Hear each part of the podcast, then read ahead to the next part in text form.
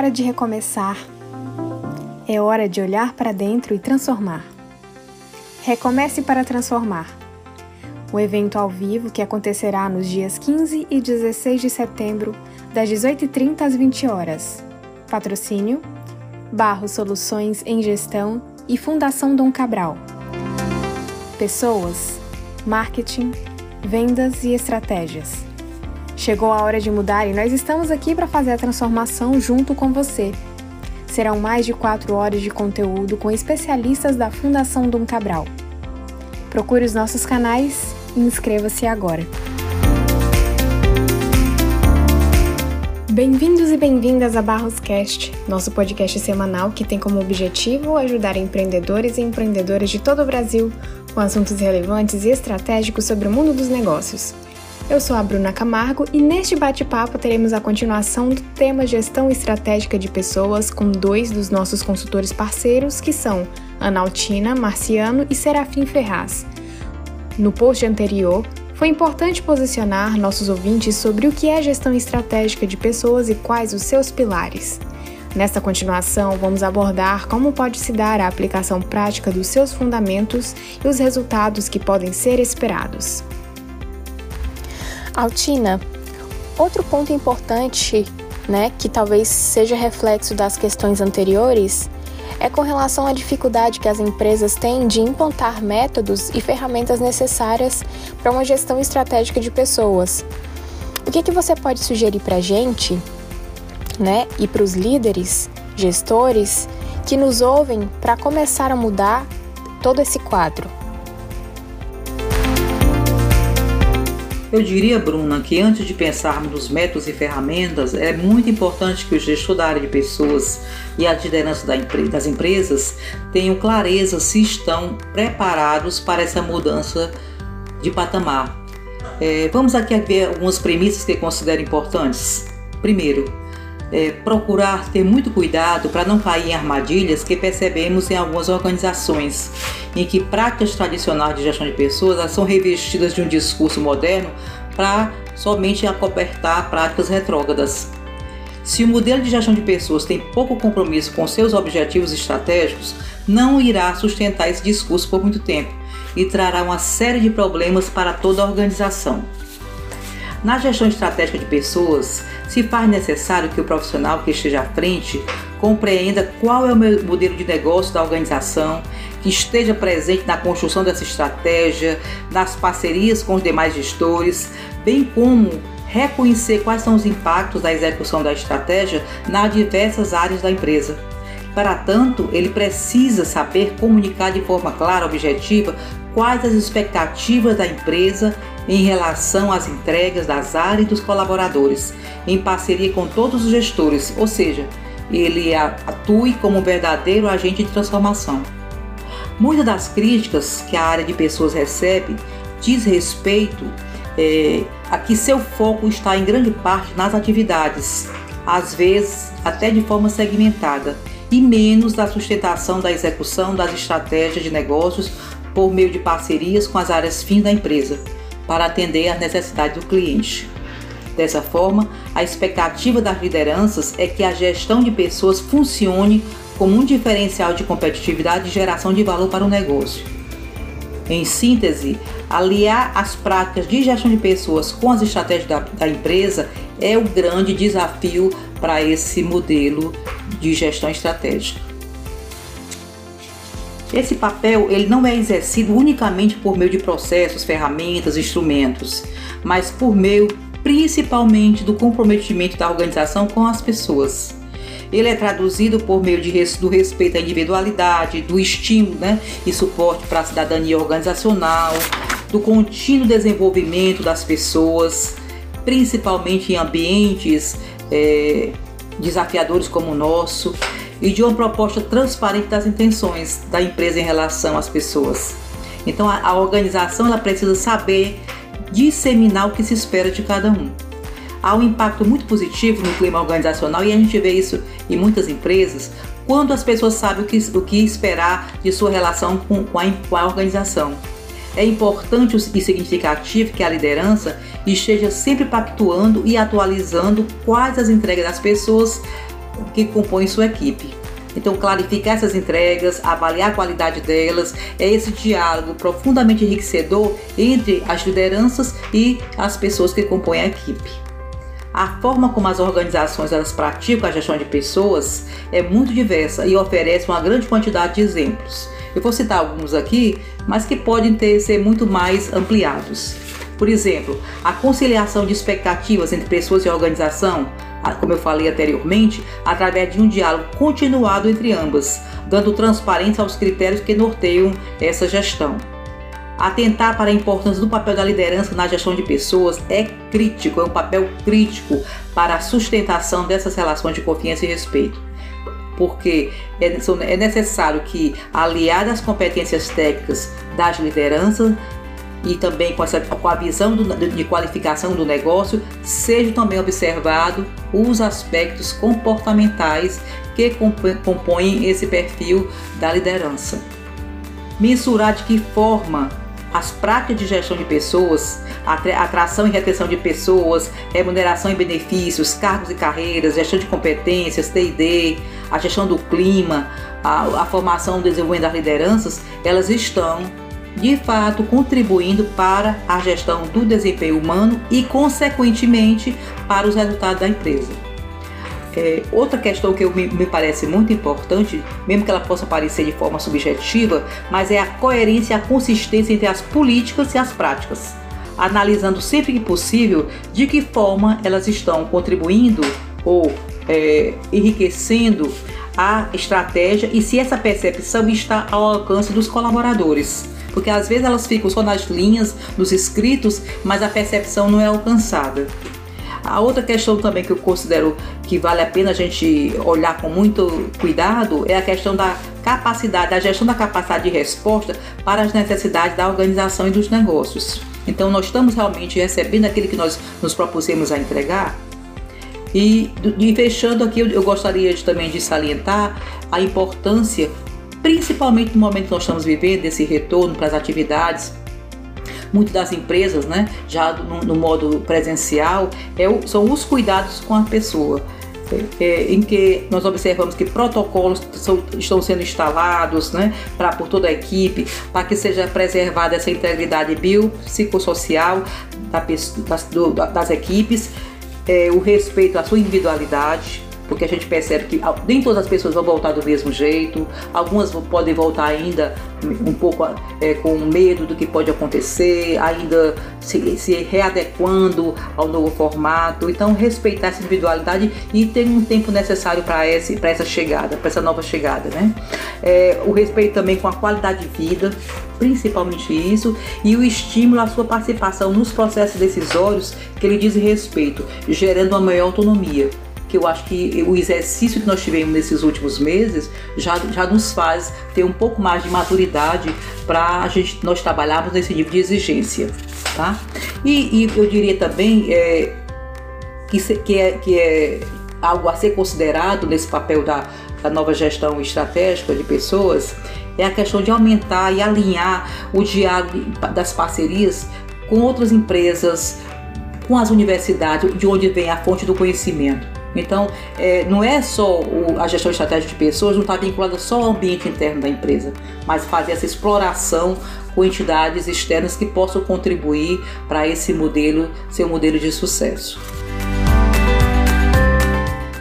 Serafim, a gente sabe que muitas empresas falam da importância das pessoas numa organização, que os colaboradores são o ponto fundamental de uma organização. Porém, quando estamos no dia a dia e na prática, é, toda essa teoria, né, toda essa fala acaba sendo contraditória. Não praticam o que falam. Na sua opinião, qual é o motivo que leva a essa situação? É verdade, Bruna. Existe uma distância enorme entre a teoria que representa as melhores práticas empresariais e o que efetivamente encontramos na maioria das empresas. É desafiador para nós das atividades de consultoria. Como vimos na questão anterior, a maioria das empresas não possui políticas e ações proativas de atração e de retenção de pessoas. A maioria não possui sequer estratégias organizacionais claras e internalizadas. É claro também que temos um número significativo de empresas de excelência ou que rumam nessa direção, mas na maioria das empresas, particularmente nas pequenas e médias, as pessoas não são tratadas como fator estratégico. Chama a atenção, por exemplo, a raridade das políticas e processos de capacitação, compartilhamento de resultados ou remuneração variável. As oportunidades de desenvolvimento e de carreira não são claras nas nossas empresas. A busca proativa do comprometimento e do engajamento das pessoas é igualmente rara. Quer um exemplo? No Brasil, o turnover ou a rotatividade de mão de obra é muito elevada. Há estudos que situam esse indicador, a rotatividade, entre 15% e 20% ao ano. No Japão, esse indicador está abaixo de 1%. Para mim, é o mais puro sinal de destruição de valor e de qualidade na gestão de pessoas das nossas empresas. Aliás, a maioria delas sequer tem esse indicador, nem conhecem. Quanto custa a perda de um gestor ou mesmo de um empregado que a empresa levou anos para formar. Poucas empresas fazem essa conta. Então, eu atribuo a distorção de perspectiva que você menciona a dois fenômenos. O primeiro, o primeiro é a situação do mercado de trabalho para mim. Convivemos com um nível absurdo de desemprego e de subemprego. A pandemia ampliou ainda mais só que isso vem há anos. Há milhões e milhões de pessoas que topam trabalhar por menos e em condições mais precárias. E o Brasil não cresce de maneira consistente há décadas. Temos o chamado voo de galinha como metáfora. O regime tributário brasileiro não incentiva a criação de empregos, pelo contrário. Então não é legal também, digamos assim, é, é penalizar, atribuir a culpa desse estado de coisas apenas ao empresário. Existe um contexto de, de precarização do trabalho na nossa economia. Em segundo lugar, a parcela significativa de empresários que é centralizadora e não aprecia compartilhar informações organizacionais de desempenho e muito menos financeiras. Relutam em delegar poder e decisão. Quando a situação está ruim, os empregados são chamados a colaborar. Nos tempos de vacas gordas, o mais absoluto silêncio. Dessa forma, a confiança entre as partes precisa ser construída. Muitos empresários gerem com foco no curto prazo e não possuem ação proativa de melhoria da competitividade. Mesmo a gestão estratégica carece de força na maior parte das empresas. Pensar o futuro de modo compartilhado e estruturado não é comum. Assim, aos empregados resta a conformação, lamúria, buscar o autodesenvolvimento e a expectativa de dias melhores talvez até fora da empresa ou preferentemente no serviço público, mas essa é outra questão. Altina, agora eu quero fazer a seguinte pergunta: O que, que você pode dizer para as empresas que acham que gestão estratégica de pessoas é algo utópico, muito distante do dia a dia deles, que acham que vai trazer um custo muito alto e que não vai trazer nenhum resultado aparente? O que você diria para esses gestores, líderes e empresários? Eu diria, Bruna, que a gestão estratégica de pessoas está muito mais próxima do dia a dia das empresas do que podemos imaginar. Não existe estratégia sem execução. O que nós trazemos para essa dinâmica de funcionamento é a vinculação entre os objetivos estratégicos definidos pela empresa, sua visão de futuro, com as práticas de gestão de pessoas que estão disseminadas na execução da estratégia do, do dia a dia. Então, ao, invés desse atrelamento que muitas vezes remete à questão de custo, sem a conexão com os resultados aparentes, nós podemos considerar isso como uma falácia, porque a proposta da, da gestão estratégica de pessoas está profundamente articulada à consecução dos objetivos organizacionais. Eu lembro aqui que os resultados são construídos pelas pessoas que estão na organização. E quanto mais elas estiverem capacitadas, engajadas e saudáveis, mais produtivas e participativas elas estarão. Então é necessário que as lideranças trabalhem para criarem cada vez mais um ambiente favorável para que essas novas práticas aconteçam. O gestor de pessoas não é o responsável pela área de recursos humanos, me permitam chamar assim, mas sim por cada um que detém as atribuições de liderar equipes. O gestor estratégico de pessoas, ele fará as conexões, articulações, ele poderá trazer as metodologias, disseminar, né, é, criar essas parcerias para que as coisas aconteçam, mas ele não fará milagres. Caso o presidente, os demais dirigentes e as lideranças não compreenderem e comprarem essa ideia. Eu reforço que a cultura ela deverá ser provocada para que esse movimento ele chegue em todas as áreas e às pessoas da empresa porque uma só pessoa não terá condições de implantar o modelo de gestão estratégica de pessoas. Ele começa com a autodireção, ele se distribui, ele se dissemina por meio das lideranças em suas diversas áreas e funções. E a pessoa da área de gestão dos recursos humanos, ela vai, de uma certa forma, articular todos esses movimentos. Como eu já disse até então, ele é o agente transformador, ele faz esse papel. Eu saliento assim que é bom observar que a gente possa ver na nossa empresa, identificando quais são os papéis e a forma de estruturação da gestão estratégica de pessoas. É, como disse o Serafim anteriormente, a, a, profissional ou o profissional de EAK, ele precisa ter autoridade técnica, comportamental, bem como está envolvido é, em todas as decisões estratégicas da empresa. Além do mais, o modelo de gestão de pessoas ele é influenciado pela tecnologia adotada, pela estratégia da organização do trabalho, pela cultura organizacional, estrutura, contexto, onde a organização se insere. Então são muitas variáveis envolvidas para que a gente possa dizer que somente é, alguém ou uma pessoa possa é, trabalhar nesse sentido. Então ele envolve a todo um arcabouço é, em relação é, às pessoas da empresa, porque o nível de complexidade deve ser considerado em função dessas inúmeras variáveis que eu acabei de citar.